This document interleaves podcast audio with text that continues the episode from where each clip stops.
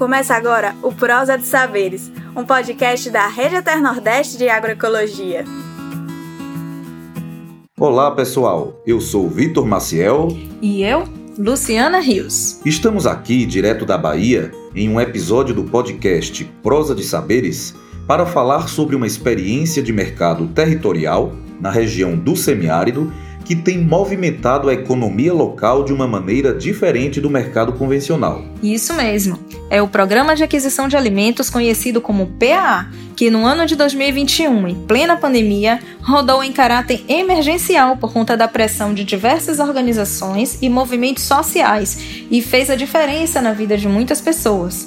Em Pilão Arcado, o programa foi executado pela primeira vez e teve muito sucesso conseguiu beneficiar 39 famílias agricultoras com a compra de 131 toneladas de alimentos agroecológicos, que foram distribuídos para mais de mil famílias em situação de pobreza e extrema pobreza no município. E são muitas as diferenças dessa experiência para o mercado convencional, viu?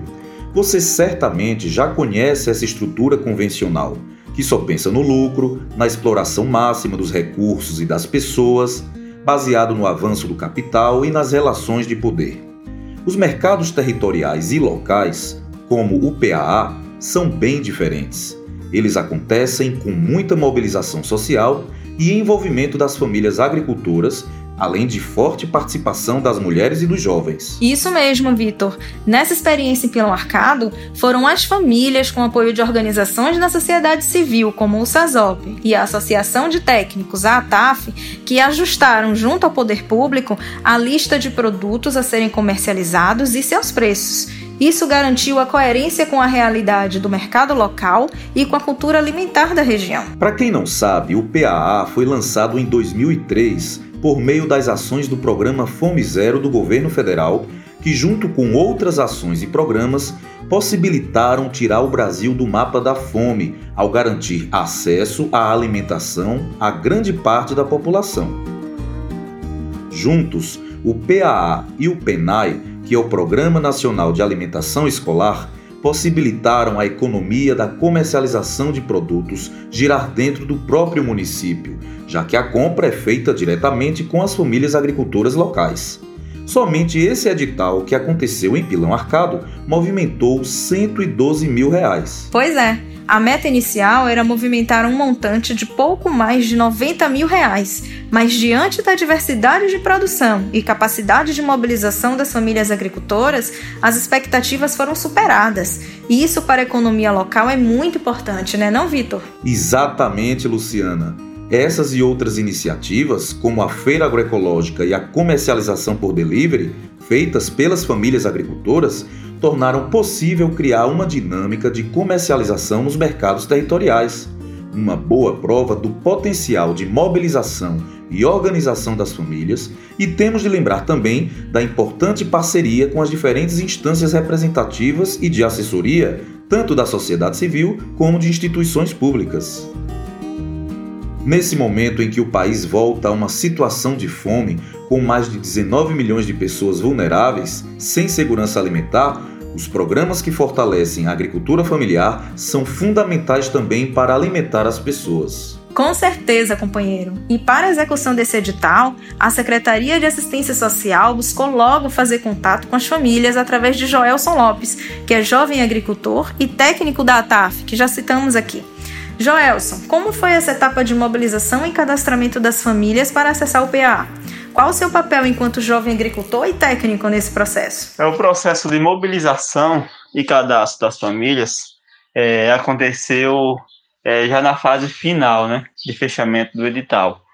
Então, é, quando a gente tivemos, quando a organização social tivemos é, o conhecimento desse edital do PA emergencial, é, veio-se a um primeiro momento em que a Secretaria de Desenvolvimento Social do município reuniu com os agricultores e eu estava presente, né, enquanto representante da TAF, né, e aí passamos a discutir sobre a perspectiva do edital, mas porém pelo curto período, que seria menos de 48 horas para cadastrar as 21 famílias que era o mínimo a ser aceito pela proposta do edital. Nesse primeiro momento, os agricultores estavam presentes, eles não se identificaram com o programa, e aí a gente foi fazer uma busca de imediato em outros agricultores que já tinham potencial produtivo e realmente pudesse fornecer. E aí a gente conseguiu, é, nesse percurso aí, nesse período de menos de 48 horas, fazer toda essa sondagem, fazer com que esses agricultores viessem é, até a Secretaria de Desenvolvimento Social do município. E aí, após esse momento que a gente realizou o cadastro dessas famílias, foi agendado um momento para se reunir com os agricultores, a Secretaria de Agricultura do município e a Secretaria de Assistência Social, Desenvolvimento Social.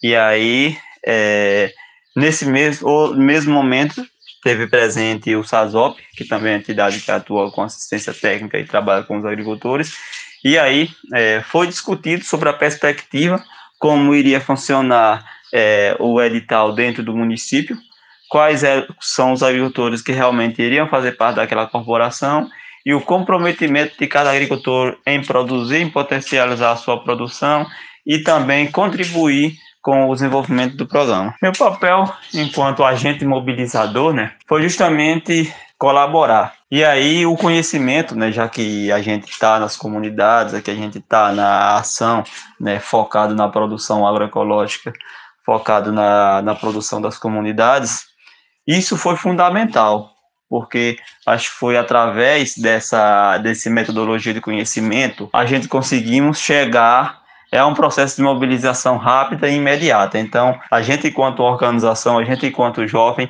é sempre procura buscar espaço para contribuir com as ações do município, independentemente de que setor seja.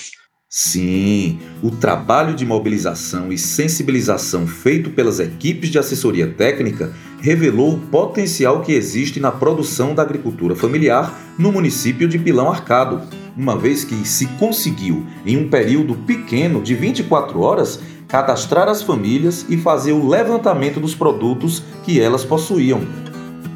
Vale ressaltar, gente, a importância do programa de cisternas, que foi quem permitiu a produção de alimentos pelas famílias no período crítico de estiagem na região que tanto garantiu a segurança alimentar e nutricional dessas famílias, como também a participação delas no PAA emergencial durante a pandemia. Importante mesmo. Vitor, e você sabia que a família de Joelson, a mãe dele, Graciolina, e o pai, Gabriel, também participaram do edital? A experiência prática deles com a comercialização na feira livre local, com a venda na comunidade e também via delivery por meio de aplicativos de mensagens foi muito importante nesta etapa. Como foi para vocês participarem disso, dona Graciolina? Eu achei muito importante, né? Porque nós fomos representados nessa, nesse grupo. E aí é uma coisa importante para nós, vendendo as suas coisas, porque a gente caça um meio de, de trabalhar e nunca dá certo. Agora nós encontramos e nós temos que fazer o julgativo, nós temos que fazer o que está certo. Também é muito bom, né? A experiência para quem também não tem interesse, só a experiência a gente vê o que é que nós faz. Outras pessoas também já têm interesse por aquelas coisas, entendeu? Muito bom mesmo, porque é uma coisa que veio organizado para as pessoas que precisam, né? Chegou na nossa porta, nós temos que abrir a porta para receber essas coisas e tá ótimo. É isso, gente. Nessa experiência fica bem evidente a força da mobilização social, não é mesmo? A relação com a cultura local na escolha dos produtos a serem fornecidos, as motivações, a participação de mulheres e jovens e, mais ainda, a possibilidade de fortalecer a agricultura familiar camponesa local e garantir alimentos de qualidade para mais de mil famílias em situação de fome. Mas, como nada é perfeito, sempre tem muitos desafios e aprendizados para levar para os próximos editais, não é, Vitor? Sim, Luciana. Aprendizados importantes que podem fortalecer ainda mais a nossa ação como, por exemplo, organizar o local para o armazenamento dos produtos não perecíveis, articular junto ao poder público meios para a implantação do selo de inspeção municipal, o SIM, que garante a inclusão de produtos de origem animal, ampliar o cadastramento das famílias agricultoras participantes, aumentar a divulgação da ação e seus resultados melhorar, por exemplo, o diálogo entre as secretarias municipais e as secretarias estaduais com o intuito de ampliar a ação do PAA na Bahia como um programa de Estado, articulado com outros programas, como o da alimentação escolar, por exemplo, e, por fim, incentivar a sociedade civil a manter a cobrança permanente junto ao poder público na execução dessas ações. Temos muito trabalho pela frente e a mobilização não pode parar. A prosa de hoje fica por aqui.